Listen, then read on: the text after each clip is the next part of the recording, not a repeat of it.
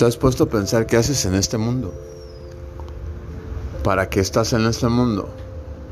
¿Cuál es el propósito real de estar en este mundo? ¿Y cuál es tu realidad?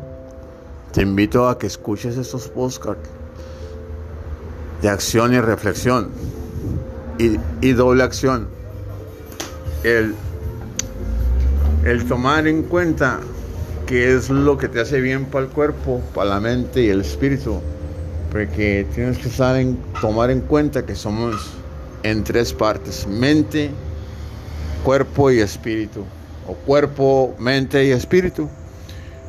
Y eso es lo que, lo que te ayuda a seguir adelante. Entonces te invito que reflexiones que si lo que comes